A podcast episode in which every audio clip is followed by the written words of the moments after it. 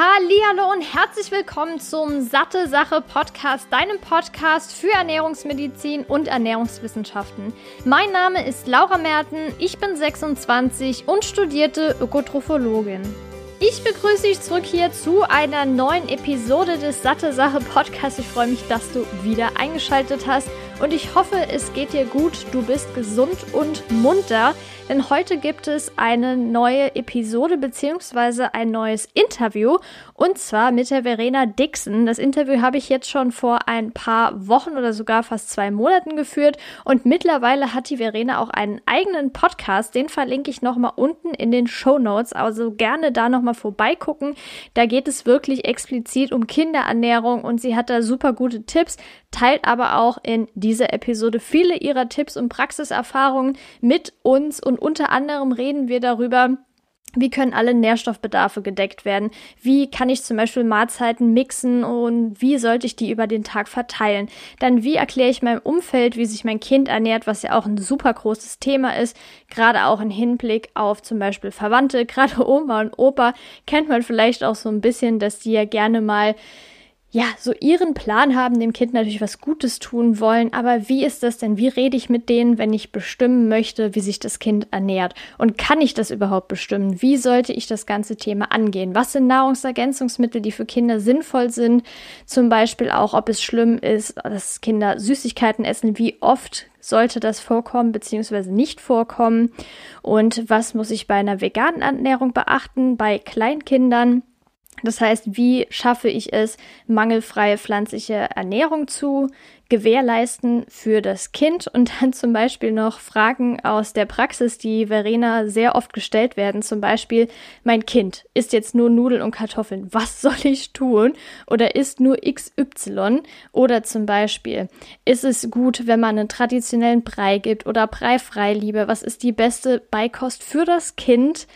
Und das sind alles Fragen, die treten bei Verena vor allem sehr oft auf in der Praxis. Und ich bin wirklich froh, dass sie das Interview hier mit mir macht, weil das eben auch ein Riesenthema ist, was auch viele von euch oder dich vielleicht auch interessiert. Gut, dich interessiert es wahrscheinlich schon, sonst hättest du hier nicht eingeschaltet. Aber wenn du den Podcast cool findest, würde ich mich natürlich freuen, wenn du den bei iTunes bewertest, beziehungsweise Apple Podcast und natürlich auch abonnierst. Du bekommst immer, wenn eine neue Episode online ist, direkt eine Benachrichtigung, sei es jetzt bei Apple Podcasts, Spotify und wo es nicht alles diesen Podcast gibt. Ich will auch jetzt nicht lang hier rumquatschen. Ich wünsche dir ganz viel Spaß bei dem Interview und freue mich natürlich auch, wenn ich dich in der nächsten Episode ebenfalls begrüßen darf. Ja, hi Verena, ich begrüße dich hier im Podcast und freue mich, dass du dir die Zeit genommen hast, als Expertin mit mir jetzt über das Thema Kinderernährung zu sprechen. Und jetzt habe ich zunächst mal eine Frage, die natürlich auch die Hörerinnen und Hörer brennend bestimmt interessiert. Wie bist du denn dazu gekommen, dich auf Kinderernährung zu spezialisieren? Was hast du studiert? Was hast du gelernt? Und was ist so dein Antrieb, die Altersgruppe bzw. die Eltern dazu unterstützen? Ähm, also ich bin bereits seit äh, zehn Jahren jetzt im Ernährungsbereich tätig. Ich habe ursprünglich, äh, also vor zehn Jahren habe ich angefangen, Ernährung zu studieren, Ernährungswissenschaften, äh, damals in Köln und habe damals auch schon in der Beratung gearbeitet, allerdings mehr im so Sport, Fitnessbereich, ähm, also viel, äh, es ging viel um Gewichtsreduktion, um Muskelaufbau, äh, ist natürlich heute nicht Thema.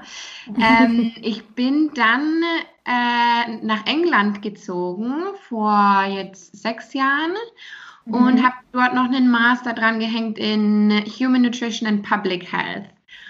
Und das war für mich äh, super spannend, weil ich ehrlich gesagt, ähm, davor habe ich natürlich viel mit, mit individuellen Menschen zusammengearbeitet und äh, auch von meiner Ausbildung her und von meinem Studium her gelernt, äh, weiß ich nicht, was passiert, wenn ich Proteine esse, was, was sind die Vorgänge im Körper.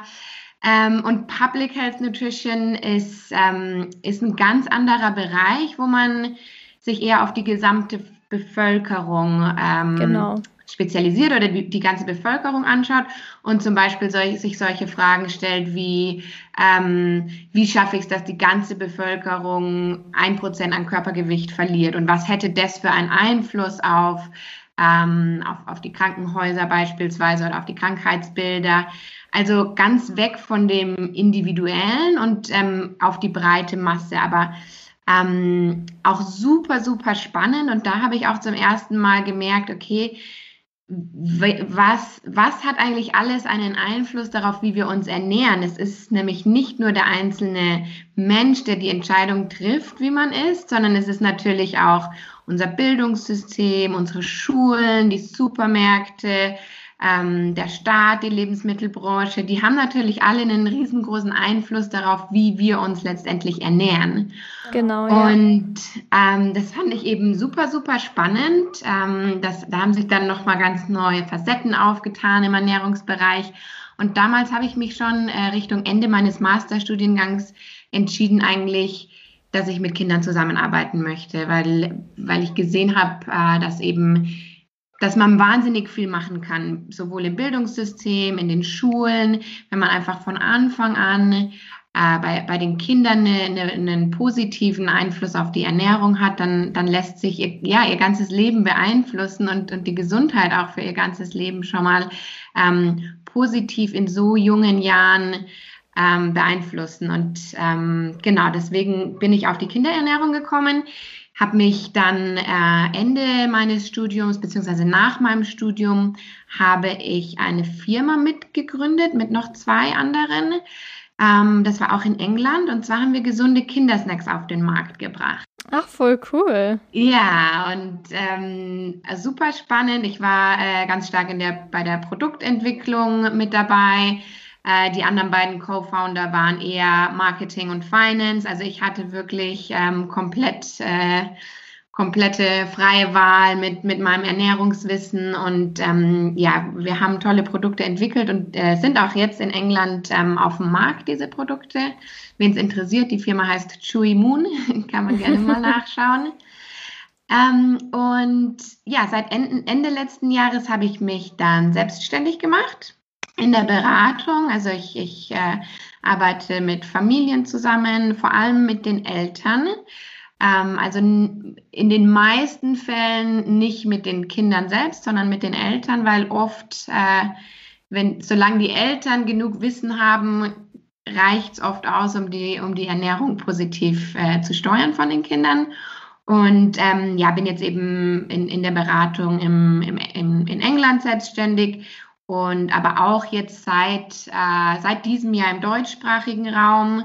Äh, letztendlich hat diese Corona-Krise für mich zum Guten gehabt, dass ich, ähm, dass ich natürlich alle meine, meine Beratungstermine ähm, online machen kann und habe so auch einige Anfragen aus Deutschland bekommen. Und ja, bin jetzt eben auch, auch hier in Deutschland tätig. Und ähm, meine Firma heißt Kinder Nutrition. Und ich habe hab das Ganze eigentlich auf zwei äh, Hauptsäulen aufgebaut. Das eine ist ähm, achtsames Essen und positive, ich habe jetzt schon öfter positive gesagt, aber eben positive und sanfte Methoden, um Kindern beizubringen, dass sie sich ausgewogen ernähren. Also mir ist es ganz wichtig, dass Kinder eben ein, ein gutes, eine gute Beziehung zum Essen aufbauen und dass das Ganze langfristig ist. Ähm, wir werden bestimmt heute noch auf Gemüse zu sprechen kommen. Genau, ja. Mir ist es ganz wichtig, dass die Kinder langfristig äh, gerne Gemüse essen und jetzt nicht unbedingt heute Brokkoli essen, äh, sondern lieber, lieber wirklich auf, auf eine langfristige positive Ernährungsschiene kommen. Und ähm, das Zweite, was ich in, in, in, in welchem Bereich ich viel mache, ist äh, Body Positive Parenting. Ich habe dazu ehrlich gesagt noch keine gute deutsche Übersetzung gefunden. Ne? Das ist ja oft das Problem, dass man das im Englischen irgendwie besser ausdrücken kann als im Deutschen. Ja, also äh, wenn dir wenn dir was unterkommt, sag mir Bescheid. ähm, aber genau, es geht eben darum, wie wir wie wir mit dieser Gewichtsdiskussion umgehen, ohne dass unsere Kinder dabei total negativ beeinflusst werden ähm, ohne dass sich Kinder schon von klein auf irgendwie unwohl fühlen in ihrem Körper. Und ähm, das wird jetzt auch immer wichtiger, weil gerade mit Social Media natürlich schon ganz junge Mädchen und auch junge Jungs geprägt werden, diesen perfekten Körper anzustreben und da auch oft schon ganz früh ganz viel kaputt geht im, im, im Ernährungsbereich. Ja, sehr, sehr, sehr spannend und ein wichtiges Feld. Also ich glaube, jedem ist mit Sicherheit bewusst, dass gerade wenn bei Kindern schon der falsche Ein eigentlich Einsatz, der falsche Ansatz gewählt wird von den Eltern, dass man da langfristig echt vieles falsches vielleicht so ein kritisches Wort, aber vieles kaputt oder sich verbauen kann für die Kinder. Das heißt, wenn man schon in jungen Jahren den Kindern irgendwie so eintrichtert, du musst das jetzt essen, du musst das jetzt essen. Und ich kann mir auch vorstellen, dass das auf die Psyche der Kinder auch nicht gerade positiv wirkt. Und deshalb finde ich es gut, dass du diesen Ansatz wählst, dass du mit den Eltern das Ganze besprichst. Die Kinder verstehen das ja vielleicht auch noch gar nicht. Das heißt, wir reden heute ja sowieso erstmal über die Altersgruppe 1 bis 4 und da haben die Eltern ja einen enormen Einfluss darauf. Und da den Eltern auch klar zu machen, kein Kind ist perfekt, jedes Kind ist individuell. Wir werden gleich nochmal drüber sprechen. Es gibt Kinder, die essen nur Pasta und Kartoffeln. Da muss man sich fragen, wie bekomme ich denn mein Kind dazu, dass es mehr Gemüse isst, auch andere Lebensmittel. Aber was mache ich, wenn das Kind per Du das nicht essen möchte? Welche Tricks gibt es da? Wie kann ich das irgendwie so ein bisschen untermischen? Da bin ich gleich schon sehr, sehr gespannt auf die Frage, weil ich glaube, das ist eine die sich den meisten Eltern stellen wird. Ich bin mal gespannt, wie das bei uns dann irgendwann ist, bei mir. Du bist ja auch bald soweit ähm, und da kannst du das ganze Wissen ja sehr gut anwenden. Ja, und, und davor sind übrigens Ernährungsexperten auf jeden Fall auch nicht befreit. Also ich kenne genug Ernährungsexperten, wo auch die Kinder tatsächlich äh, durch verschiedenste Phasen durchgehen, wie, wie natürlich alle Kinder und und nur Nudeln ohne Soße essen wollen. Also das äh, blüht uns wahrscheinlich allen Ernährungswissen hin oder her. ja, definitiv. Also das ist ja, wie gesagt, jedes Kind ist individuell.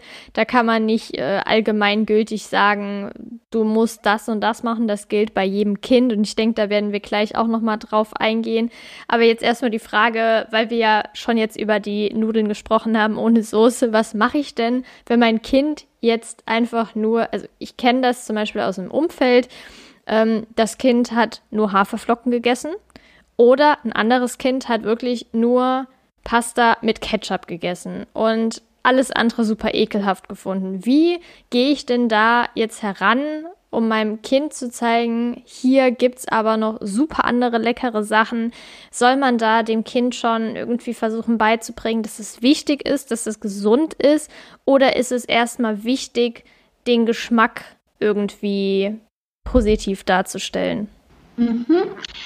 Also das ist eine ganz, äh, ganz wichtige Frage, weil ich denke, dass es auch äh, bei vielen Eltern Thema ist. Vielleicht nicht so ganz extrem, ähm, wie, wie du es jetzt beschrieben hast, aber bei, bei einigen vielleicht auch so extrem, dass die Kinder wirklich nur noch ein Lebensmittel anfassen wollen. Ähm, das Allerwichtigste zunächst mal ist keine Panik als Eltern. Ähm, was äh, tendenziell was passiert, ist, dass die Eltern erstmal sich Sorgen machen, was natürlich nachvollziehbar ist. Als Eltern ist uns natürlich wahnsinnig wichtig, dass unsere Kinder gesund sind und dass sie genügend Nährstoffe bekommen. Und wenn wir sehen, dass sie nur noch äh, Haferflocken essen, ähm, ist die erste Reaktion erstmal, ich muss irgendwie noch mehr Nährstoffe in mein Kind reinbekommen.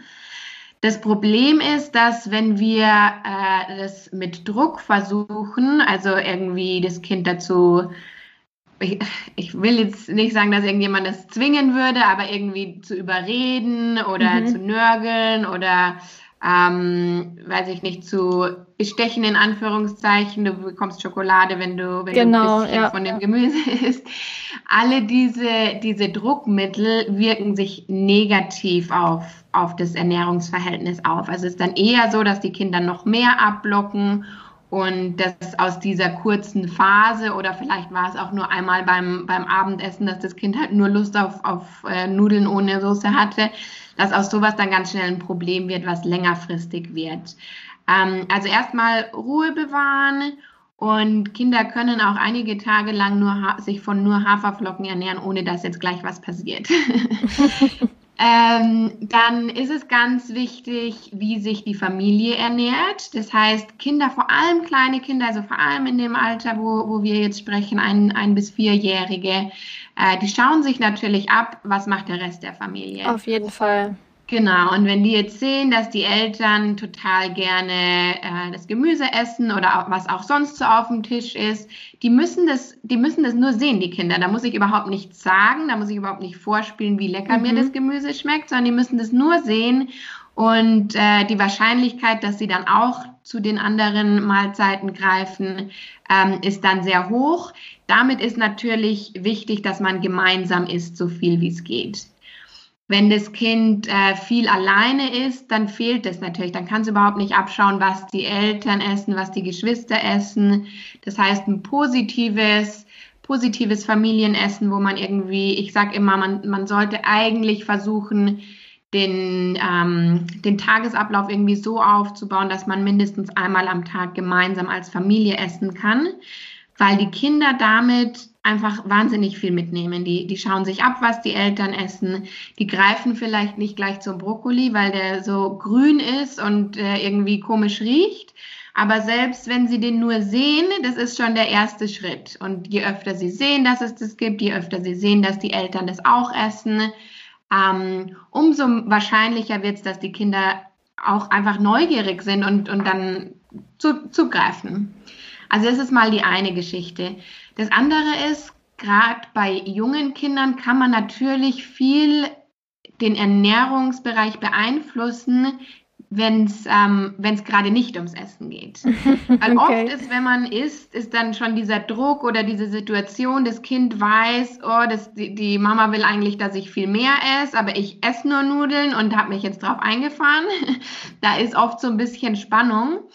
Das heißt, man kann durchaus auch ähm, in, in anderen Lebensbereichen so ein bisschen mehr Ernährungsthemen untermischen. Das heißt, weiß ich nicht, irgendwelche Kuscheltiere aus, weiß ich nicht, eine Banane als Kuscheltier oder ein Gemüse als Kuscheltier. Cool, ja.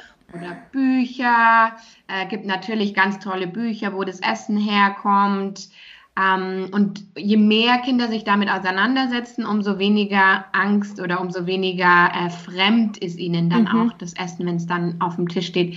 Was auch immer gut funktioniert, ist im Garten was anzubauen, Gemüse oder im, im, auf dem Balkon irgendwie was anzubauen, die Kinder mit einzubeziehen in der Küche. Also man, man kann viele Wege finden, die, die nicht am Essenstisch sind, wo dann oft der Druck einfach viel geringer ist. Und wenn die Kinder jetzt beispielsweise ähm, ein Buch über eine Karotte lesen oder sich anschauen, in dem Alter wahrscheinlich eher, ähm, und am Abend dann eine Karotte auf dem Tisch ist, dann ist es natürlich viel spannender, mhm. weil sie ja schon die Geschichte von der Karotte gelesen haben. Ja, stimmt. Also da kann man, kann man sehr viel machen. Ähm, das Allerwichtigste ist eben den Druck rausnehmen, erstmal auch selbst keine Panik schieben und wenn das jetzt natürlich schon eine längere Phase ist, also wenn man sagt, okay, vielleicht als, als Eltern hat man in dem Moment falsch reagiert, man hat versucht, äh, das Kind genau dazu zu überzeugen, mehr Obst oder Gemüse oder irgendwas anderes zu essen. Und es, ist, und es kommt zu diesen Machtkämpfen, dann sitzt es natürlich schon ein bisschen tiefer. Also dann würde ich wirklich ähm, entweder mich, mich an professionelle Hilfe wenden, wenn es jetzt über einen längeren Zeitraum wirklich so ist, dass, dass das Kind nur noch ein oder zwei Sachen isst. Ähm, wobei ich sagen muss, bei den allermeisten Kindern, die sehr wählerisch sind, ist es schon so, dass die zehn Lebensmittel oder sowas essen, akzeptieren. Und häufig, wenn man sich diese zehn Lebensmittel mal genauer anschaut, ist es sogar eine mehr oder weniger ausgewogene Auswahl. Also da ist dann häufig, ähm, sind Proteine und Kohlenhydrate und, und so die Hauptnahrungsgruppen äh, mit dabei. Also meistens muss man wirklich keine Panik schieben. Wenn es eine längere Phase ist, dann würde ich, würde ich vielleicht mal ähm, nach, nach Hilfe suchen. Okay. Ja, ich denke nämlich auch, dass viele Eltern es trifft vielleicht nicht auf jedes Kind zu, aber ich kenne das auch aus dem Bekannten- oder Familienkreis, dass die Kinder wirklich das nachahmen, was die Eltern machen, gerade in Bezug auf Lebensmittelauswahl. Ja, das zum Beispiel, wenn bei mir ist jetzt der Fall, die Mutter ernährt sich super gesund, sie kauft nur Bio-Lebensmittel ein, versucht extrem darauf zu achten. Der Papa ist in zwei Jungs, ist aber super ungesund. Und ich glaube, da ist das Problem, dass die Jungs eher sich das vom Papa abschauen. Muss, wie gesagt, nicht immer so sein. Aber der Papa ist halt per Du nicht bereit zu sagen, ja, ich ernehme mich jetzt auch gesünder. Er ist auch der Meinung, Bio ist alles Quatsch, aber das soll jetzt nur so nebensächlich sein. Aber das zeigt auch nochmal, dass dieser Aspekt wirklich sehr oft ist. Und man sieht ja auch, ich weiß nicht, ob das jetzt ein Klischee unbedingt ist, aber mir fällt es sehr, sehr oft auf, dass wenn die Eltern übergewichtig sind, auch oft die Kinder übergewichtig sind. Und ich kenne das auch damals noch aus meiner Schulzeit kann ich mich sogar noch daran erinnern, an die Grundschulzeit.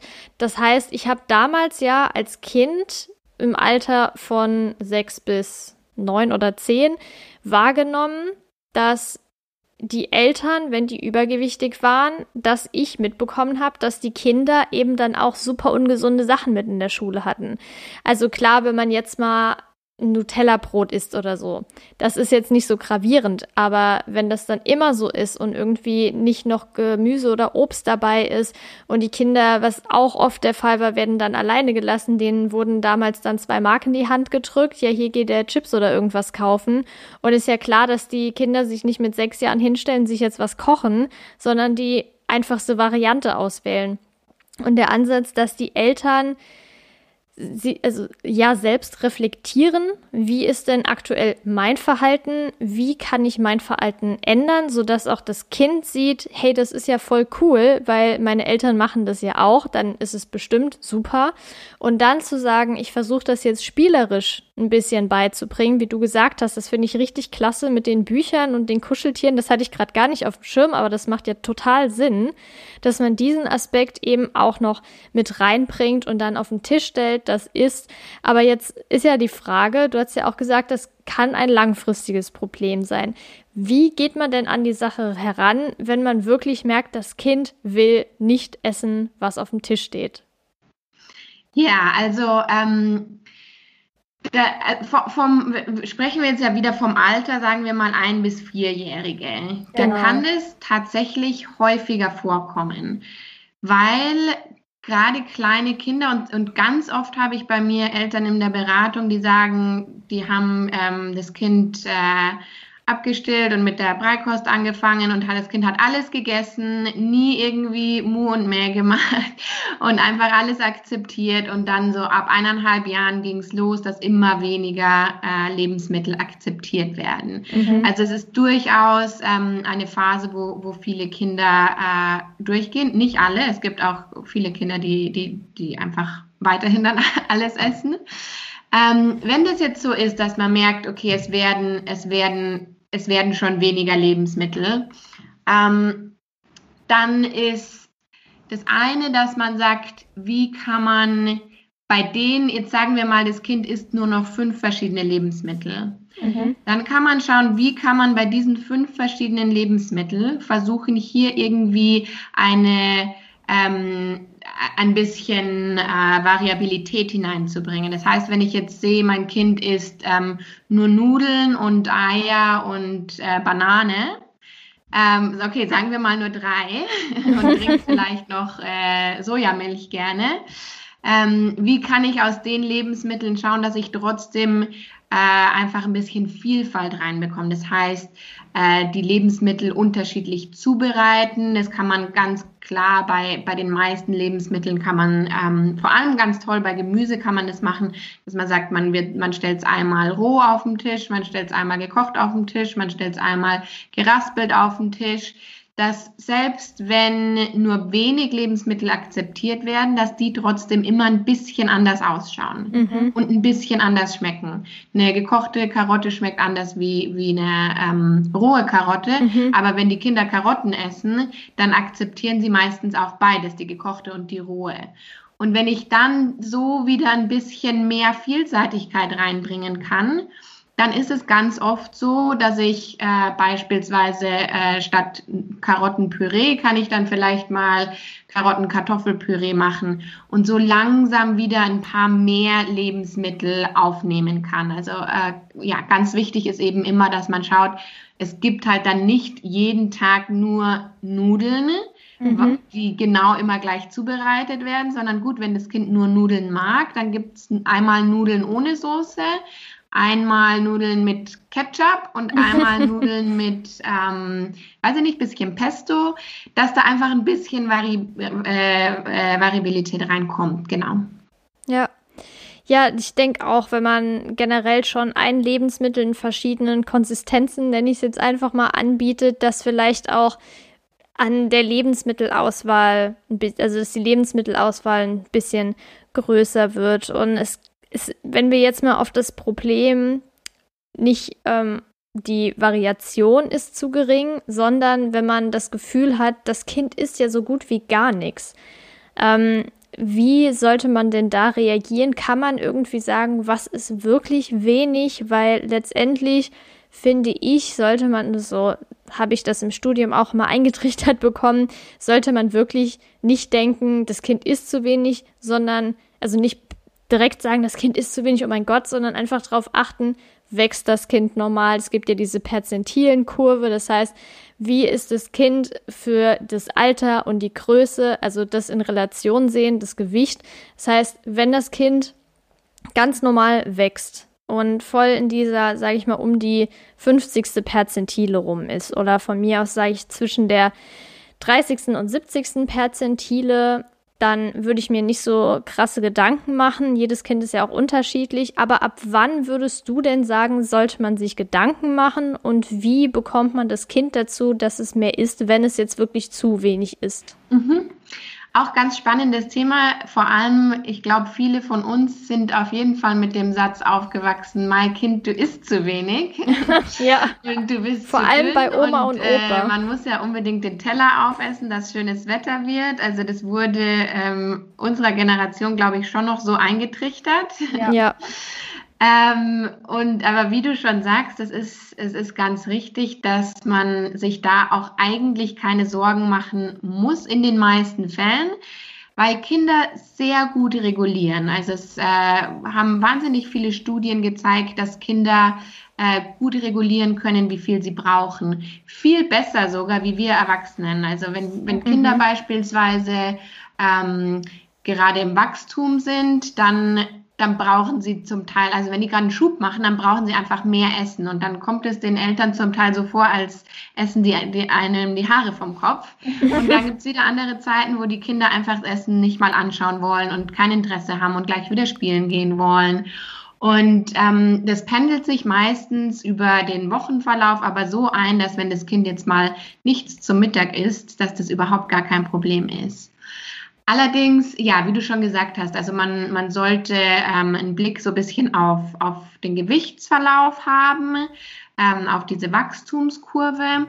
Und da ist es jetzt so, wenn sich das Kind, äh, man sagt, wenn sich das Kind parallel zur Normkurve entwickelt, mhm. dass es sich eigentlich gut entwickelt. Das heißt, wenn dein Kind jetzt im, weiß ich nicht, im fünften Perzentil geboren ist, also ein, ein sehr schmales Kind, ein leichtes Kind ist und sich aber kontinuierlich in diesem fünften Perzentil bewegt äh, und, und äh, im, im, quasi parallel zur Normkurve wächst, dann ist es absolut in Ordnung. Dann ist es wahrscheinlich höchstwahrscheinlich, wenn ich mir das, das, Kind und die Eltern anschaue, ist es wahrscheinlich ein Kind von auch sehr schmalen Eltern, mhm. ähm, was, was genetisch bedingt auch einfach ein bisschen leichter ist. Und äh, ich meine, jetzt 5% ist jetzt schon extrem, aber ja. selbst bei diesen Extremen kann man, so, solange sich das Kind parallel zur Normkurve entwickelt, ähm, entwickelt sich's gut und da braucht man sich überhaupt keine Sorgen machen.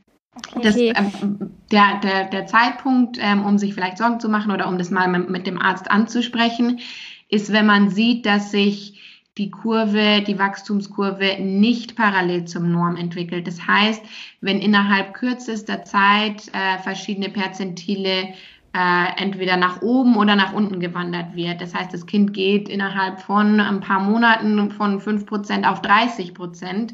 Es ist immer noch ein schmales Kind, aber es ist irgendwas ist passiert, dass es auf einmal viel mehr zunimmt im Vergleich zur Größe. Ähm, und das Gleiche auch mit, äh, mit Kindern im beispielsweise im 80. Perzentil. Wenn viele Kinder entwickeln sich ja erst im Teenageralter, so wo man wirklich sieht, okay, die, die sind jetzt ausgewachsen und die haben ein normale, gesunde Körper, äh, normales Körpergewicht. Ähm, wenn die sich jetzt immer im 80. Perzentil, Perzentil bewegen, kontinuierlich, dann ist das absolut in Ordnung. Wenn sie über einen kurzen Zeitraum auf einmal nach oben schießen oder auch nach unten, dann würde ich das mit dem Arzt ansprechen. Okay, und wie ist es jetzt, wenn das Kind, wir haben jetzt eins bis vier Jahre, äh, wenn das Kind mit vier oder sagen wir mal fünf, sechs Jahren schon stark übergewichtig ist, wie geht man damit um? Das heißt, wenn es sich jetzt, sage ich mal, über der 95. Perzentile bewegt? Mhm. Also da ist es meistens so, dass ähm, das im Essverhalten ja irgendwas nicht stimmt. Also die wenigsten, ähm, die wenigsten Kinder, für die wenigsten Kinder wäre das das Normalgewicht. Mhm. Da, ist, da, da, muss man sich schon anschauen, okay, wie, wie ernährt sich die Familie? Ähm, im, ich sag mal, im 70., 80. Perzentil kann es durchaus gut sein, dass wenn man sich die, die Familiengeschichte und, und die Ernährung anschaut, dass die auch viel Obst und Gemüse essen und eine ausgewogene Ernährung. Wenn du jetzt ähm, 95. Per Perzentil bist, muss man sich das einfach anschauen ich sag mal, in, in den allermeisten Fällen gibt es wahrscheinlich schon ähm, Verbesserungsbedarf bei der Ernährung. Ja. Äh, wenn, man sich, wenn man sich die Ernährung anschaut und die Familie tatsächlich ähm, sich gesund ernährt und viel bewegt und ja, vielleicht gibt es ein paar Fälle, die dann trotzdem ein sehr hohes Körpergewicht haben, dann würde das Gleiche gelten. Solange sich das, ähm, solange sich das parallel entwickelt, ist es normalerweise in Ordnung. Wobei bei diesen Extremgewichten muss man sich auf alle Fälle die, die ganze ähm, Umgebung, Familiengeschichte und Ernährung an, genau anschauen. Okay. Ja, auf jeden Fall gut zu wissen, dass das mit dem, mit der parallelen Entwicklung das ist, worauf man primär schauen sollte. Und wo du gerade Umfeld ansprichst, wie ist es denn, wenn die Kinder jetzt bei Verwandten sind zum Beispiel. Ich kenne das, ich hab, hatte leider nicht das Glück, mit Omas aufzuwachsen, aber aus Erzählungen oder zumindest wenn ich dann bei anderen war oder wenn jetzt äh, andere Kids bei meinen Eltern zum Beispiel sind, ähm, wie geht man denn damit um? Wie kommuniziert man denn? Bitte schau, dass mein Kind das und das ist. Ähm, und jetzt war zum Beispiel eine explizite Frage, dass die Großeltern wahrscheinlich eher einen schlechteren Einfluss haben, weil die super viel Fleisch essen und Süßigkeiten. Ähm, und dass, wenn das Kind jetzt das gar nicht von zu Hause gewohnt ist, aber merkt, voll cool, da gibt's was. Ich meine, Süßigkeiten schmecken ja wahrscheinlich fast allen Kindern. Ähm, Fleisch weiß ich jetzt nicht unbedingt, aber in dem Fall äh, ernähren sich jetzt die Eltern vegan. Da kommen wir auch auf jeden Fall nochmal drauf zu sprechen, weil das auch ein sehr großes Thema ist und auch oft gefragt wurde.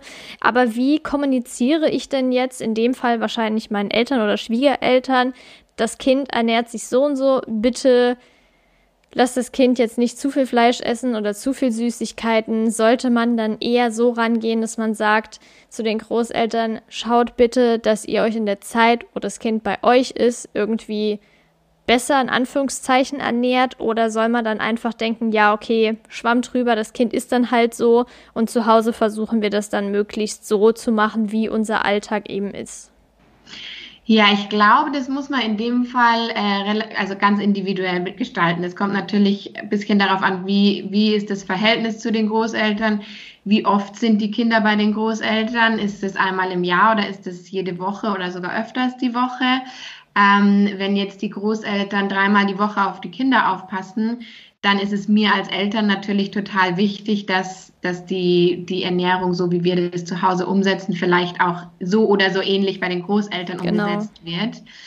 Ähm, da treffen ja dann oft Welten aufeinander.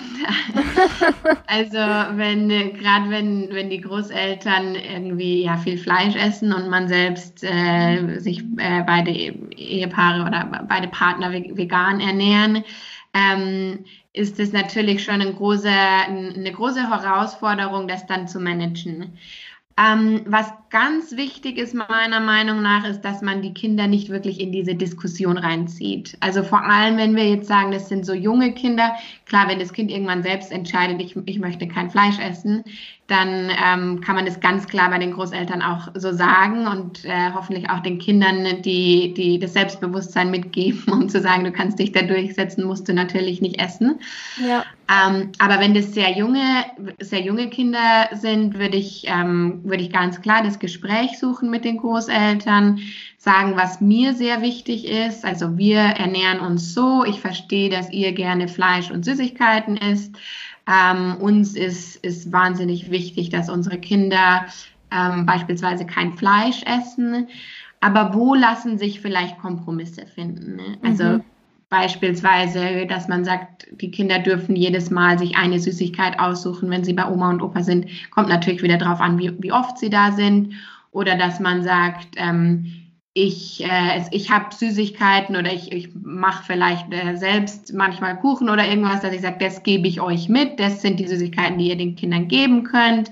Also wo sind die Kompromisse, wo Oma und Opa dann auch merken, okay, ähm, da können wir uns so weit drauf einlassen, ohne dass es für uns total, ähm, total seltsam ist oder dass wir damit überhaupt nicht zurechtkommen.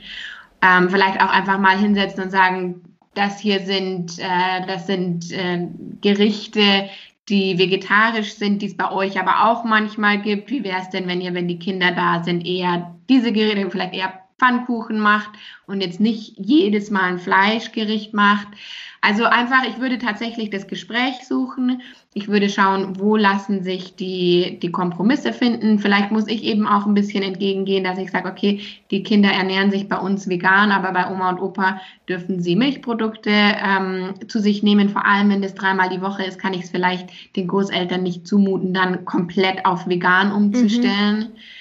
Ähm, genau, also genau, Kompromissbereitschaft und ich würde eben ganz klar schauen, dass dieses Thema vor den Kindern nicht äh, groß diskutiert wird, weil sonst fühlen sich die Kinder natürlich total zerrissen, wenn sie merken, genau, ja. bei den Großeltern, die, die, die reden schlecht über die vegane Ernährung, aber meine Eltern ernähren sich vegan, wo das, das wird total verwirrend und ähm, auf jeden Fall äh, nachteilig für die Kinder. Deswegen immer mit den Großeltern reden, einen Kompromiss finden und so ist es halt dann. Und vielleicht muss ich da auch Kompromisse eingehen, aber die Kinder merken dann relativ schnell normalerweise, dass es manche Sachen einfach nur bei den Großeltern gibt. Genau, genau das ist wie vielleicht die, die Rutsche im Garten gibt es nur bei den Großeltern und das Schaukelpferd gibt es nur bei den Großeltern und die Schokolade gibt es auch nur bei den Großeltern. Also da genau. differenzieren die Kinder dann meistens. Ja, ich denke auch, das sollte eine Sache zwischen Erwachsenen sein. Das Kind sollte sich jetzt nicht so entscheiden müssen. Äh, und ich denke, wenn das Kind jetzt von mir aus alle zwei, drei Wochen nur bei den Großeltern ist, dann sollte man das Kind auch lassen und nicht irgendwie sagen, nee, das, was die essen, ist total schlecht. Man sollte das als was Besonderes sehen und ich denke mir sowieso, dass die Kinder sich natürlich sehr freuen, wenn die bei den Großeltern sind. Da können die auch mal nicht nur was die Ernährung betrifft, aber Sachen machen, die die Eltern vielleicht nicht erlauben. Ähm, ist ja auch oft so, dass wenn die Eltern es nicht erlauben, mein Opa hat bei uns im Haus gewohnt, da bin ich halt mal schnell runtergeflitzt zu meinem Opa zum Beispiel und das dann einfach als was Besonderes anzusehen wenn das jetzt aber tagtäglich ist, ich hatte das Glück, dass mein Opa da auch drauf geachtet hat, aber dass man da einfach miteinander spricht. Und ich denke auch, wenn man sich jetzt vegan ernährt, ähm, dass man da auch irgendwie einen Kompromiss suchen muss, weil man natürlich nicht verlangen kann, wenn das Kind jeden Tag zum Beispiel nach der Schule bei die Großeltern geht, weil beispielsweise die Eltern arbeiten, ist ja auch relativ oft so, dass man jetzt nicht die Großeltern dazu zwingt und das Kind sich irgendwie dann blöd dadurch fühlt sondern dass man einfach schauen soll, ähm, dass der psychologische Aspekt da auch berücksichtigt wird und halt nicht nur, dass die Eltern jetzt total überzeugt sind von veganer Ernährung, sondern dass man da auf das Kind achtet und vielleicht nicht unbedingt egoistisch ist, weil man kann ja auch nicht per se sagen, dass jedes tierische Produkt ungesund ist. Ich meine, wenn die, El die Großeltern jetzt dauernd Süßigkeiten geben, dann würde ich auch mal sagen, hey, also Leute, das muss echt nicht sein. Aber wenn die jetzt halt auch mal irgendwie, wie du gesagt hast, Pfannkuchen, das ist dann Ei drin, ja, meine Güte. Also finde ich persönlich jetzt nicht so gravierend. Ähm, und bevor mein Kind da irgendwelche Gewissensbisse bekommt, würde ich da eher zurückstecken und sagen, mein Kind ist mir in dem Fall wichtiger. Und genau so sehe ich das jetzt auch zum Beispiel auf Kindergeburtstagen. Das ist ja auch oft eine Sache, ähm, dass ich das schon erzählt bekommen habe. Ich meine, mittlerweile gibt es ja sehr viele Vegetarier und auch Veganer und ich kann das ja verstehen. Zu Hause so ernährt man sich ja auch dementsprechend. Aber ich finde, den Kindern auf Kindergeburtstagen zu verbieten und selbst Sachen mitzugeben, und die anderen essen zum Beispiel alle irgendwie Würstchen oder so, weil es das halt gerade am Kindergeburtstag, auf dem Kindergeburtstag gibt. Und dann aber meinem Kind zu verbieten, dass sie es nicht essen dürfen, bei Allergien, Unverträglichkeiten, klar ist was anderes, aber ja, dann so ein bisschen diese Ausgrenzung finde ich sehr, sehr fraglich. Aber wenn wir jetzt mal ganz kurz nochmal auf die vegane Ernährung vielleicht kommen, im Sinne von Mangelernährung, weil bei Kindern ist es ja auch sehr, ja, schwierig, gerade wenn die Lebensmittelauswahl relativ wenig ist. Ähm, wie kann man, kann man denn sagen, eine vegane Ernährung ist bei Kindern absolut nicht empfehlenswert. Vielleicht kann ich das ja mal kurz von meiner Sicht sagen. Ich finde, wie ich ja gerade gesagt habe, es kommt auf, drauf an, was ist das Kind? Wenn das Kind jetzt äh, von pflanzlichen Lebensmitteln so gut wie gar nichts isst, aber dann zum Beispiel gerne Joghurt isst, würde ich jetzt nicht das Kind zwingen, so zu essen. Ob man sich jetzt als Eltern vegan ernährt, kann man ja gerne machen. Aber hier auch nochmal das Kind im Fokus sehen. Wie siehst du das? Ja, absolut. Also ähm, ich, ich würde auch, ich, ich persönlich äh, mit meiner Arbeit äh, schließe mich da auch der Deutschen Gesellschaft für Ernährung an, die ganz klar sagt, dass eine vegane Ernährung bei Kindern äh, sehr schnell zu Mangelerscheinungen führen kann. Ähm, vor allem, wenn man sich nicht ganz genau auskennt. Also es ist jetzt so aus, von meiner Erfahrung her, selbst wenn die, die selbst wenn die Eltern vegan essen, die Eltern, die ich so in der Beratung hatte, da gab es schon einige, die, die vegan gegessen haben. Die Kinder haben meistens vegetarisch gegessen, also äh, kein Fleisch und kein Fisch, aber trotzdem Milchprodukte. Und ähm, das würde ich auch so befürworten. Ich meine, wenn die Eltern vegan essen, die Wahrscheinlichkeit, dass das Kind gerne Gemüse isst und, und Vollkornprodukte und eben die, die, die Lebensmittel, die die Eltern zubereiten, ist eh sehr groß. Haben wir ja vorher schon besprochen. Die genau, Kinder essen ja. meistens, ähm, was die Eltern essen. Allerdings muss man bei vegan wirklich aufpassen. Das ist ja selbst bei Erwachsenen so, wenn sich Erwachsene vegan ernähren und sich nicht wirklich damit auskennen, kann es zu, zu Mangelerscheinungen kommen. Und genauso ist es bei Kindern natürlich auch. Jetzt befinden sich Kinder allerdings noch im Wachstum. Das heißt, diese Mangelerscheinungen können natürlich viel stärkere Einflüsse haben auf, auf Wachstum und auf die Entwicklung des Kindes. Und da ähm, sollte man meiner Meinung nach nicht experimentieren, ähm, wenn jetzt, äh, wenn, wenn ich jetzt mich entscheide, mich vegan zu ernähren, ohne jegliche Vorkenntnisse und ich habe ein paar Mangelerscheinungen, dann kann man das meistens relativ schnell wieder revidieren. Mhm. Bei Kindern kann es dann leider doch zu, zu, zu ähm, Wachstumsstörungen und damit auch zu bleibenden Schäden kommen. Deswegen sehr, äh, muss man wirklich mit, mit Vorsicht betrachten, das Thema. Ähm, die Frage, kann man ein Kind vegan ernähren? Ähm, ist ehrlich gesagt noch nicht ausreichend erforscht. Ähm, man, man kann wahrscheinlich schon, wenn man sich gut auskennt, wenn man ähm, auch Nahrungsergänzungsmittel äh, zuführt, wenn man äh, wirklich ausreichend die, diese kritischen Nährstoffe beachtet, die es bei der veganen Ernährung gibt, wenn man es auch vielleicht unter ärztlicher ähm, Betreuung macht, das heißt regelmäßig bei den Untersuchungsterminen äh, einfach auch ein bisschen Blut mit abgibt, und, um, um sicherzustellen, dass das Kind alle Nährstoffe hat, ähm, ist es wahrscheinlich möglich. Ähm, ich würde allerdings nicht dazu raten. Ja, ich denke, das kommt auch auf das Kind an. Ich bin schon der Meinung, man kann es probieren. aber nur, wenn man sich ein, also wirklich ausgiebig damit beschäftigt hat mit dem Thema. Jede Ernährung kann ja zu einer Mangelernährung werden. Ich meine, wenn ich meinem Kind nur äh, Chips und sowas gebe und irgendwie nur Weißmehlprodukte und keine Ahnung, Süßigkeiten, dann rutscht das Kind auch sehr leicht in eine Mangelernährung. Ähm, aber wenn das Kind jetzt wie die Eltern super ausgewogen ernährt, ähm, wie du gesagt hast, auch mal Blutproben checken lassen und wenn da alles in Ordnung ist, kann man das machen. Aber ich würde also ich persönlich würde meinem Kind nicht verbieten, wenn es jetzt sagt, ich will unbedingt den Joghurt essen, weil der mir so gut schmeckt, würde ich nicht sagen, nein, das darfst du nicht wie ich ja gerade eben schon gesagt habe, du genauso da nicht egoistisch denken äh, und das Kind nicht dann zwanghaft mit Supplements voll zu ballern, weil das ist halt echt nicht Sinn der Sache. Es gibt ja so viele Nährstoffe, die bei Kindern ja noch wichtiger sind als bei Erwachsenen. Du hast gerade gesagt, wenn wir mal kurz eine Mangelernährung haben, ist nicht so schlimm, äh, können wir relativ schnell regulieren. Aber bei Kindern ist natürlich auch der Aspekt, Protein super wichtig für den Wachstum, dann aber natürlich auch Eisen. Eisenspeicher halten ja auch nicht so lange nach der Schwangerschaft oder nach der Entbindung, sind ja auch nur die sechs Monate. Vielleicht können wir gleich noch mal kurz was zur Beikost sagen, aber dass man da natürlich auch auf andere Dinge wie Jod, Zink, Omega-3-Fettsäuren, Vitamin B12, Vitamin D, Vitamin B2 ist ja auch noch so eine Sache oder Calcium. Also es sind schon sehr viele Sachen.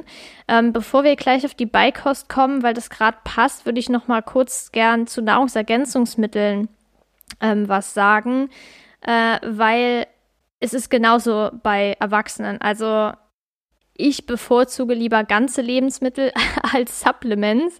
Aber da ich selbst auch kein Fleisch esse ähm, und eben keine B12-Quelle habe, nehme ich das natürlich als Supplement. Ich unterstütze auch, weil ich kein Fisch esse mit Omega-3. Fettsäuren, weil die eben super wichtig sind und Vitamin D, klar, sollte jeder zu sich nehmen im Winter zwischen Oktober und März. Aber wie ist es denn mit Kindern? Sollte man denen generell Nahrungsergänzungsmittel geben oder ist es nicht notwendig und wenn ja, welche? Ja, also es ähm, gibt bei Kindern schon ein paar Nahrungsergänzungsmittel, die ähm, standardmäßig gegeben werden. Und zwar ist es bei Babys oder beim Säugling, ähm, bei uns in Deutschland ähm, und übrigens auch in England, ist es Vitamin D.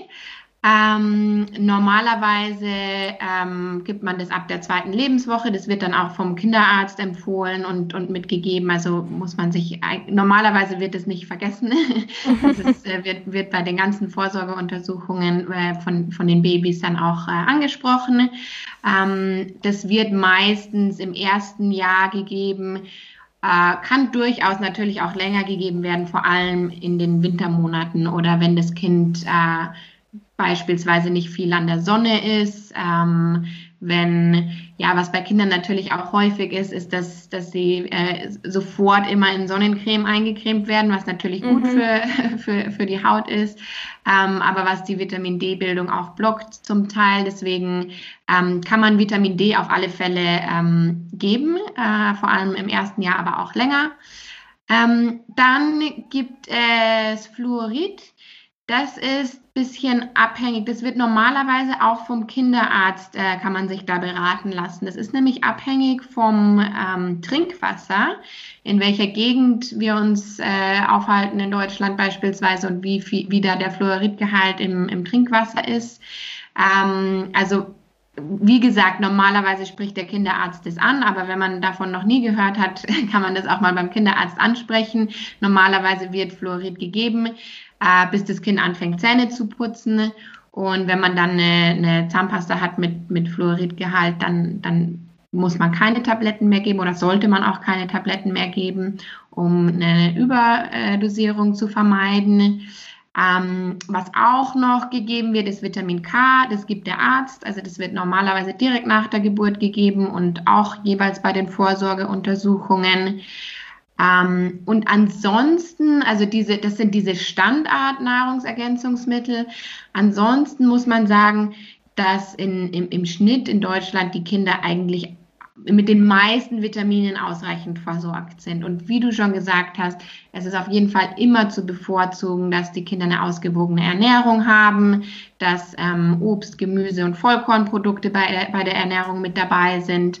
Ähm, und dann ist es im Normalfall äh, bei, bei einer normalen vollwertigen Ernährung nicht nötig, dass, dass Kinder zusätzliche Nahrungsergänzungsmittel geben, äh, bekommen. Da gibt es natürlich schon Ausnahmen. Also wenn wir jetzt beispielsweise, wenn, wenn ich jetzt jemand in der Beratung habe, wo, äh, wo das Kind beispielsweise, wie wir es jetzt am Anfang hatten, nur Haferflocken isst äh, über, über Wochen hinweg oder über Monate und das irgendwie schon so ein richtig einge, eingeschweißtes Problem ist, ähm, dann kann es schon sein, dass ich manchmal Nahrungsergänzungsmittel ähm, äh, befürworten würde, auch einfach damit die Eltern ein bisschen Sicherheit haben, weil oft mhm. ist eben das Problem, die Eltern haben Panik, das Kind bekommt nicht genug Nährstoffe. Klar, und ich ja. jetzt sage, okay, über einen gewissen Zeitraum gibt's ähm, die und die äh, Nahrungsergänzungsmittel, damit damit ist irgendwie so ein bisschen der Wind aus den Segeln genommen und dann können sich die Eltern auf diese ganzen anderen Methoden konzentrieren und, und äh, wie gesagt, sanfter und positiver äh, das Kind dazu zu bringen, wieder mehr zu essen. Und dann ist nicht dieser Druck im Hinterkopf, dass man denkt, jetzt hat es schon wieder nur Haferflocken gegessen. Das Kind hat ja überhaupt bekommt, bekommt ja überhaupt nicht die richtigen Nährstoffe. Also da greife ich dann manchmal zu Nahrungsergänzungsmitteln und ähm, wenn der Arzt natürlich einen Mangel feststellen sollte, dann würde der Arzt direkt auch äh, Nahrungsergänzungsmittel empfehlen. Ja, Eine Sache wollte ich noch ganz kurz sagen, äh, wo, wo, du jetzt über die vegane Ernährung gesprochen hast. Mhm. Ähm, da ist es, wie du schon angesprochen hast, natürlich schon so, dass, dass man Nahrung, mit Nahrungsergänzungsmitteln höchstwahrscheinlich arbeiten muss, wenn das Kind ähm, sich vegan ernährt. Aber was auch häufig ein Problem ist, ist gar nicht mal nur die, die Lebens, äh, die, die, ähm, die äh, Nahrungs, ähm, die Nahrungsergänzungsmittel, sondern oft, dass die Kinder gar nicht genug Energie aufnehmen können bei einer mhm. veganen Ernährung. Die ist natürlich sehr belast, äh, ballaststoffhaltig. Genau. Und Kinder haben sehr kleine Magen. Das heißt, wenn du nur einen ganz kleinen Magen hast, kannst du auch nur äh, so kleine Portionen essen. Und da ist es oft so, ähm, deswegen nochmal ganz kurz den Sprung zurück zur veganen Ernährung, wenn wir, genau, wenn ja, jetzt gerade noch wichtig. bei den Nahrungsergänzungsmitteln sind, dass es sich gar nicht mal nur um die, ähm, um die Nährstoffe handelt, sondern auch wirklich um, um die Energie, dass das Kind genug Energie bekommt.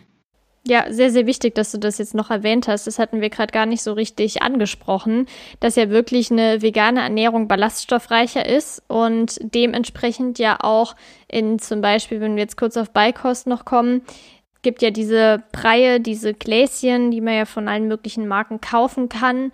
Ähm, die sind ja schon sinnvoll abgestimmt, dass da ein Mix einfach drin ist und Brei kann man ja generell, generell, ich sag's jetzt einfach mal, einfacher essen als jetzt ganze Lebensmittel, weil das Kauen an sich, ja, bringt ja schon so eine Sättigung einfach, psychologisch auch oder generell, weil die Verdauung teilweise auch im Mund anfängt.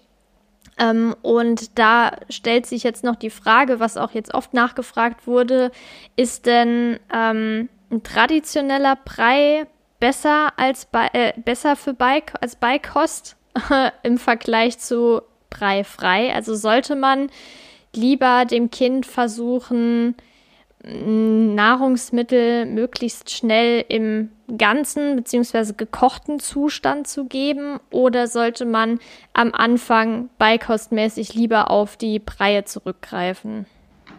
Das ist natürlich gerade heiß diskutiertes Thema. also ich glaube, breifrei ist äh, ein Begriff, der so in den letzten fünf Jahren oder ist schon ein bisschen älter, gibt es wahrscheinlich schon so seit zehn Jahren, aber geprägt wurde in den letzten fünf Jahren. Ähm, ganz viele Eltern entscheiden sich gegen eine traditionelle ähm, Beikostzuführung von, von Breien und eben für, für äh, Brei frei. Das bedeutet, wie du schon gesagt hast, dass man die Lebensmittel als Ganzes gibt. Also zum Teil bekommen die Kinder äh, eine gedämpftes Gemüse statt in Breiform einfach als weiches Fingerfood, also alles, was die Kinder schon greifen können. Ähm, zum Teil bekommen die Kinder auch äh, schon ein Stückchen Fleisch, auf dem sie rumkauen können, obwohl sie noch gar keine Zähne haben, um da irgendwie die, die Nährstoffe rauszu, rauszusaugen.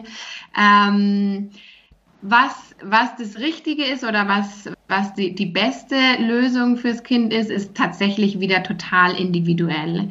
Also es gibt, ähm, es gibt Babys, die mit dem, mit dem Brei überhaupt nichts anfangen können, die daran überhaupt kein Interesse zeigen und die auch kein Interesse daran zeigen, gefüttert zu werden. Mhm. Das heißt, wenn ich äh, irgendwie mit dem Löffel ankomme, dann wird der erstmal wegge ja. weggeschmissen oder wird mit den Händen irgendwie hantiert oder weggenommen und, und versucht selbst irgendwie mit dem Löffel zu hantieren. Also es gibt tatsächlich einfach Babys, die haben am, am, am Brei kein Interesse und die, die essen erst wirklich mehr, wenn sie, wenn sie ähm, entwicklungsmäßig so weit sind, dass sie sich selbst was in den Mund stecken können. Ähm, dann gibt es aber auch durchaus Babys, die, die diese Schritte ähm, vom Brei zum, zum Fingerfood erstmal durchgehen müssen. Es ist schon so, dass von, von der Milchnahrung auf einmal auf eine feste Nahrung sich umzustellen, das ist natürlich nicht nur für den Verdauungstrakt eine Riesenaufgabe, genau, sondern ja. auch für die ganzen einzelnen Muskeln, die da im Mund mhm. ähm, betätigt sind, für die Hände, für die, für die Koordination, äh, das erstmal vom Teller überhaupt in den Mund zu bekommen. Mhm. Also das ist ein riesiger Lernprozess und es gibt, es gibt durchaus Babys, die damit überfordert sind. Das heißt, man kann es ehrlich gesagt einfach mal ausprobieren. Das Erste, was ich sagen würde, das, was das Wichtigste ist, ist, dass die Eltern damit sich wohlfühlen. Wenn ich jetzt eher ängstlich bin und mir denke, oh Gott, wenn sich jetzt das Kind da verschluckt und das ist das erste Mal was essen und ich, das ist mir total ungeheuerlich und ich bin, mir, ich bin da irgendwie total nervös, dann, dann fang einfach mit Brei an. Weil mhm. es ist auch wichtig, dass du in der Situation als Mutter oder als Vater oder als Betreuungsperson, dass du an die, an die ganze Sache Essen positiv rangehen kannst, dass das eine angenehme Situation ist und dass das nicht irgendwie was total, total verkrampft ist oder was total äh, was ist, was einen nervös macht. Mhm. Das heißt, erstmal als Eltern muss man diese Entscheidung treffen. Fangen wir an mit Brei oder fangen wir an mit ähm, Fingerfood? Und es gibt total viele Eltern, die sagen, ich fange lieber mit Fingerfood an, ich, das ist natürlicher, das Kind lernt dabei äh, schneller die Koordination. Und das stimmt schon auch, dass Kinder, die breifrei äh, essen, ein bisschen schneller lernen, ähm, diese äh, Koordination des äh, Nahrungsmittels vom Teller in die Hand zu nehmen und dann von der Hand in den Mund. Allerdings muss man sagen, wenn man sich jetzt die ähm, Studienlage anschaut, nach ein paar Jahren, äh, sag ich mal, wenn die Kinder drei Jahre alt sind oder sowas, macht es ehrlich gesagt überhaupt keinen großen Unterschied, wie, wie die Kinder äh, zu, zur Beikost gekommen sind. Ob das jetzt über den Brei war oder ob das über Fingerfood war. Deswegen, ja, kann man die Entscheidung letztendlich selbst erstmal treffen bei ganz vielen ist es ehrlich gesagt eine, ein Mix mittlerweile. Also da gibt es am Anfang Brei, aber oft ist es ja auch so, und ich, ich würde auch sagen, so früh wie möglich zusammen zu essen, also so früh wie möglich am Familientisch, auch die ganz Kleinen schon. Und ganz oft ist es dann so, dass die Kleinen dann mal nach was greifen. Und dann gibt man ihnen halt das Stück äh, gebratene Zucchini und schaut, was passiert. Ob es mhm. das gerne isst oder ob es daran nur rumlutscht oder ob es das nur mit der Hand zermanscht. Also meistens ist es, die meisten fangen, viele fangen mit Brei an, einfach um, um diesen Einstieg bisschen zu, zu erleichtern. Ähm, und meistens ist es sehr bald ein Mix aus den beiden, breifrei und, und, und durchaus auch noch Brei. Ich meine, es kann natürlich auch praktisch sein, wenn man unterwegs ist, einfach einen Brei ja. mitzunehmen. Wenn das Baby, wenn das Kind noch relativ jung ist und ich gehe ins Restaurant und weiß nicht, ob es da jetzt wirklich was gibt, was, was tauglich ist für das Kind oder man sollte auch im ersten Jahr auf jeden Fall auf Salz verzichten. Wenn ich jetzt weiß, ich gehe mit der Familie in, in ein Restaurant, wo, wo auch viel gesalzen wird, dann nehme ich vielleicht einfach ein Gläschen mit. Also kann man, kann man ehrlich gesagt individuell gestalten. Also vor allem, wenn man sich die Datenlage dazu anschaut, ähm, gibt es kein richtig oder falsch. wie äh, ja so oft gerade das Indiv den individuellen Aspekt zu berücksichtigen. So, jetzt habe ich den Satz vervollständigt. Jetzt würde mich mal gerade noch interessieren, weil ich das mal erlebt habe, dass eine Mutter einem Kind, das nicht mal ein Jahr alt war, einen rohen Apfel mit Schale gegeben hat. Äh, das Kind sich beim ersten Mal verschluckt hat, die Mutter das Kind rumdrehen musste, damit das Kind das nochmal rausspucken kann, dann wiedergegeben hat, das Kind sich wieder verschluckt hat und ich habe echt, ich war kurz davor, was zu sagen und die Mutter einfach mal zu fragen, warum machst du das denn überhaupt? Weil offensichtlich kann das Kind noch nicht mit dieser Schale umgehen. Was würdest du denn erstens mal da raten und ab wann kann man dem Kind denn anfangen, Lebensmittel mit Schale zu geben? Ja, also ganz klar muss man sagen, dass man darauf achten muss, dass man dem Kind nur Lebensmittel gibt, für die es entwicklungsmäßig bereit ist. Mhm, genau. Das kann total unterschiedlich sein, aber ich sag mal, im ersten Jahr, ähm, man, man muss tatsächlich einfach auf sein Kind schauen, aber im ersten Jahr ist es auf alle Fälle so, Kinder haben ja noch nicht mal viele Zähne, dass harte Lebensmittel wie jetzt Roh, Rohkost, Gemüse oder rohes Obst, äh, außer es ist eine, vielleicht eine Banane, die matschig ist oder ein Pfirsich, der, der weich ist, ähm, ganz klar eine, eine ähm, Verschluckungsgefahr darstellen mhm. kann. Und ähm, deswegen auf alle Fälle würde ich jetzt empfehlen, im ersten Jahr die Lebensmittel immer so zu bereiten, dass es keine harten Lebensmittel sind. Ähm, das heißt, wenn es Sachen sind wie Rohkost, einfach ähm, dünsten oder, oder äh, braten beispielsweise. Mhm. Man, kann, man kann wahrscheinlich ähm, dem Kind, wenn es schon ganz gut mit Fingerfood zurechtkommt, äh, kann man den Apfel mit Schale dünsten beispielsweise, aber dann wird das trotzdem alles weich. Ja. Also wichtig ist keine zu harten Lebensmittel, vor allem wenn die Zähne noch nicht da sind und das Kind noch nicht mal wirklich abbeißen kann. Ähm, keine runden kleinen Lebensmittel, also so Sachen wie Trauben. Das ist einfach von der Form her so, dass das, äh, dass das eine wahnsinnig große äh, Erstickungsgefahr bieten kann. Ähm, also solche Sachen, Vierteln, alles was so die Größe von ähm, weiß ich nicht, kleine Nüsse oder Trauben, also alles, was so rund und in, und in dieser Form ist, auch so, also nicht, dass ich jetzt sagen würde, im ersten Jahr sollte man M&M's geben, aber diese Form einfach. Genau, alles, was sich leicht so runterschlucken lässt auf einmal. So Bonbons oder sowas, das ist, ähm, ist, ist da, da besteht einfach eine große Gefahr. Ähm, ansonsten so Sachen wie, also man muss, man muss tatsächlich wieder aufs Kind schauen. Es gibt es gibt jetzt kein Alter, wo ich sage, jetzt kannst du den Apfel essen, aber normalerweise durchläuft das Kind verschiedene Entwicklungsstadien, bevor es den ganzen Apfel abbeißen kann. Also um von einem Apfel abzubeißen, müssen auf jeden Fall genug, genug Zähne da sein. Ähm, und wahrscheinlich hat das Kind dann schon öfters mal Apfel kleine Schnittchen gegessen, bis es wirklich dazu bereit ist, von einem Apfel abzubeißen. Genau, finde ich sehr wichtig, das Thema nochmal anzusprechen. Jetzt haben wir ganz, ganz viel über Kinder gesprochen, was ja auch Thema des Podcasts ist. Aber eine wichtige Frage ist jetzt natürlich auch auf die Eltern bezogen, weil die Eltern, die wollen ja auch irgendwie mal was essen. Und wenn Kinder jetzt aber nach fünf Minuten schon fertig mit dem Essen sind, dann wollen die natürlich auch beschäftigt werden. Und da kam jetzt eine Frage, was kann man denn tun? Wie kann man das Kind denn irgendwie beschäftigen, wenn das halt noch fünf Minuten fertig ist und man selbst aber noch nicht gegessen hat? Ja, also es gibt, es gibt witzigerweise zwei Arten von Kindern. Es gibt die, die nach fünf Minuten fertig sind und es sind die, die sich eine Stunde Zeit lassen, um irgendwie ihr, ihr kleines Porridge zu essen. ähm, wenn man jetzt das äh, Zweitere hat, dann kann man natürlich sein eigenes Essen auch ganz gut genießen und das Kind wird danach immer noch essen. Wenn man jetzt ein Kind hat, was äh, total gerne isst und total schnell isst und äh, innerhalb von fünf Minuten schon den ganzen Teller fertig gegessen hat, ähm, dann kann es oft sein, dass es für die Eltern stressig ist, weil man hat sich noch nicht mal selbst hingesetzt so ungefähr und genau. das Kind will schon wieder beschäftigt werden. Habe ich auch tatsächlich ganz oft ähm, in der Beratung die Frage.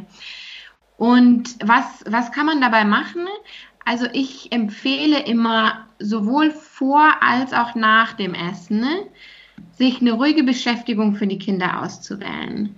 Das heißt, ähm, ich sage immer, was ganz gut ist, ist, wenn man sich so äh, eine Routine überlegt, ähm, sowohl vor dem Essen, zum Beispiel, Routine vor dem Essen kann zum Beispiel sein, das Kind geht äh, sich die Hände waschen, wenn es jetzt schon alt genug ist, um das alleine zu machen, hilft vielleicht, weiß ich nicht, sucht sich aus, welches Lätzchen es anziehen will, ähm, hilft vielleicht seinen eigenen Teller und sein Becherchen zu holen um ein bisschen Ruhe reinzubringen. Weil oft kommen die Kinder vom Spielen und sind mhm. total aufgedreht und haben eigentlich überhaupt gar keine Lust, jetzt ihr Spiel zu unterbrechen und äh, kommen schnell rein und sind dann noch in diesem aufgedrehten Zustand, essen schnell alles auf, um so schnell wie möglich wieder zum Spielen zurückzukommen.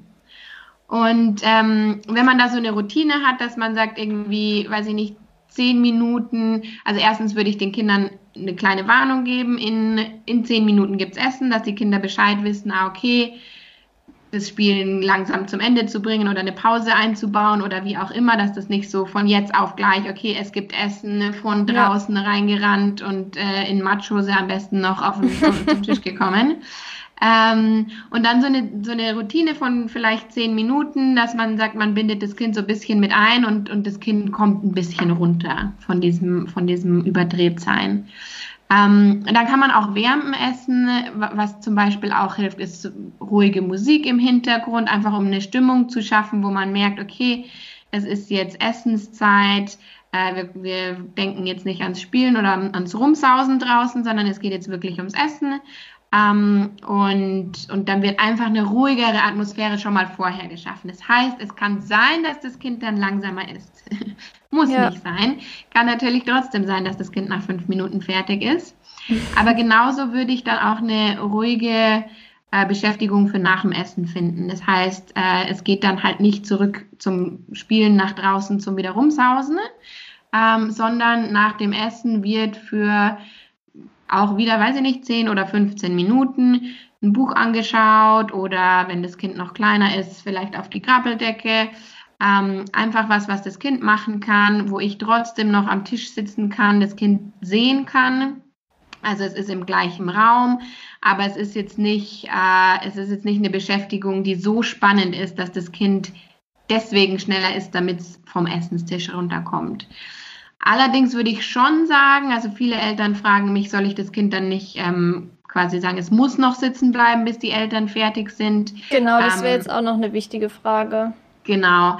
Also gerade bei jungen Kindern, ein- bis vierjährigen, würde ich es eigentlich nicht empfehlen, weil wir wollen wirklich, dass die, der Familientisch und die Essenszeit eine positive Zeit ist.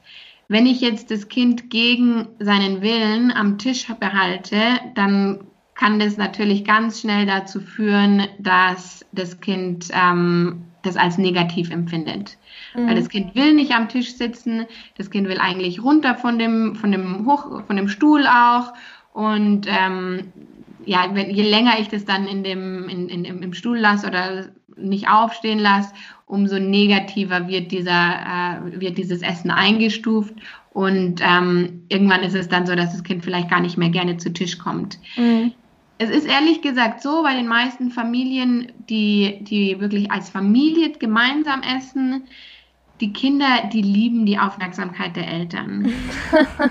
das heißt, auch wenn es manchmal vielleicht so ist, dass das Kind früher schon aufstehen will, es ist häufig so, dass vor allem, wenn die Kinder ein bisschen älter werden, dass die das, diese Zeit eigentlich wirklich genießen.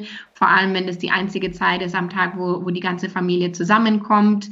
Und gerade wenn die Kinder dann auch ein bisschen mehr zu erzählen haben, vielleicht vom Kindergarten, vielleicht von der Schule, ist es tatsächlich so, dass wenn es eine angenehme Atmosphäre ist und eine gute Stimmung, dass die Kinder auch gerne sitzen bleiben. Ja. Auf jeden Fall sehr, sehr, sehr hilfreiche und viele Tipps, die du in diesem Interview jetzt mitgegeben hast. Also es war jetzt wirklich richtig, richtig gut. Ich bin jetzt auch schon top informiert für in ein paar Jahren. Äh, und ich glaube auch, dass du da wirklich sehr gute Arbeit leistest und vielen Familien hilfst, weil das wirklich auch ein sehr emotionales Thema ist und da super viele Tipps im Internet kursieren und durch das Interview hat das jetzt, glaube ich, auch nochmal gezeigt, nur weil das bei Eltern oder bei Familie Müller super funktioniert bei ihren drei Kindern, äh, heißt das ja nicht, dass das bei Familie Schmidt, also super die zwei häufigsten Nachnamen in Deutschland, äh, dass das da auch wirklich so gut funktioniert und dass man einfach auf sein Kind oder seine Kinder hören soll, sich nicht von anderen irgendwas einreden lassen soll. Und das Wichtigste ist einfach, dass es dem Kind gut geht, dass wenn das Kind jetzt einfach eine Phase hat, in der es nur Haferflocken isst, dass man sagt, gut, dann ist es jetzt halt so, wie bekomme ich das Kind dazu, dass es jetzt ein bisschen mehr ist? Sollte ich vielleicht was an meinem Ernährungsverhalten verändern? Sollte ich dem Kind einfach das ein bisschen ansprechender irgendwie darstellen, dass es jetzt nicht das Gefühl hat, es muss dieses Lebensmittel essen, sollte es jetzt vielleicht irgendwelche schönen Bücher oder so bekommen? Oder es gibt ja so viele verschiedene Plüschtiere, das ist ja unglaublich. Also in diesem Bereich auch nochmal überlegen, ob das vielleicht eine Möglichkeit ist, da keinen Zwang reinzubekommen, weil das eben oft einfach negativ sich auswirkt. Und dass wenn man jetzt sich vegan oder vegetarisch ernährt, das Kind aber einfach nicht so das annimmt und nicht so die Lebensmittel isst und man müsste dem Kind alle möglichen Supplements äh, geben, da halt wirklich nochmal zu überlegen, ist das Ganze jetzt egoistisch, dass ich mein Kind vegan ernähren möchte oder kann ich da auch Kompromisse eingehen? Es gibt Kinder, die, ich nenne es jetzt einfach mal erfolgreich vegan ernährt wurden, gesund sind und alles, aber das kommt einfach auf das Kind an, wenn das Kind per Du nicht so viele vegane Lebensmittel isst oder eben auch durch die ganzen Ballaststoffe super schnell satt ist und generell nicht genug Energie zu sich nehmen kann, muss man da wirklich auf das Kind achten, nicht egoistisch sein. Und ich glaube, das ist in dem Interview jetzt auch sehr gut rausgekommen, dass es einfach wichtig ist, zu schauen, wächst mein Kind ganz normal, schaut sich die Perzentile an, spricht mit dem Arzt, lässt da verschiedene Tests machen. Klar, in den ersten Jahren gibt es ja sowieso diese ganzen Untersuchungen, aber da auch drauf zu schauen. Hast du denn noch aus deiner Praxiserfahrung jetzt eine Sache, die dir ganz besonders im Kopf geblieben ist, wo du dich dermaßen gefreut hast, dass das funktioniert hat? Ja, also ähm, das häufigste ist tatsächlich, wo, wo, worüber wir heute auch schon viel geredet haben, dass Kinder äh, bestimmte Lebensmittel nicht essen wollen oder dass die Eltern sich Sorgen machen, weil das Kind kein Gemüse isst. Und ähm, die, die größten Erfolge habe ich tatsächlich mit, äh, mit dem Modell der geteilten Verantwortung gesehen. Äh, ich ich werde es ganz schnell machen, weil ich weiß, dass wir schon am Ende sind. Aber letztendlich ähm, ist es ein Modell von der ähm, Forscherin und Psychologin Alan Sutter. Also die ist in Amerika und macht ganz viel im Bereich äh, Kinderernährung und Familienernährung. Und ähm, dieses Modell besagt eben, dass äh, wir als Eltern dafür verantwortlich sind, was auf den Tisch kommt, äh, wann die Kinder essen und wo gegessen wird. Ähm, und es ist aber dann, dann die Verantwortung der Kinder zu sagen, was sie essen wollen von dem, was auf dem Tisch ist und wie viel sie essen wollen. Und das ist das klingt auf dem ersten äh, oder schaut auf den ersten Blick vielleicht sehr einfach aus, ähm, ist bei der Umsetzung nicht immer einfach. Aber wenn man sich daran halten kann, dass man sagt, okay, ich bin als, als ähm, Vorsorgeperson oder als, als Bezugsperson oder als, als Eltern für dieses Kind äh, verantwortlich, dass was Gutes auf den Tisch kommt, was wir halt als Familie auch essen. Also das ist natürlich auch kulturell total unterschiedlich. Ähm, aber ich bin dafür verantwortlich. Das Kind kann sich nicht selbst ernähren. Ich muss schauen, dass es was auf den Tisch kommt, dass es regelmäßig äh, Nahrung bekommt und dass der Ort, wo, wo diese Nahrung gegeben wird, also wo es Essen gibt, dass das ein positiver Ort ist. Äh, beispielsweise nicht auf dem Sofa vor dem Fernseher, sondern eben am Tisch vielleicht oder in anderen Kulturen, bei anderen Familien mag das auch äh, auf einer Decke sein, auf dem Boden, aber eben ein Ort, wo man zusammenkommt, um zu essen.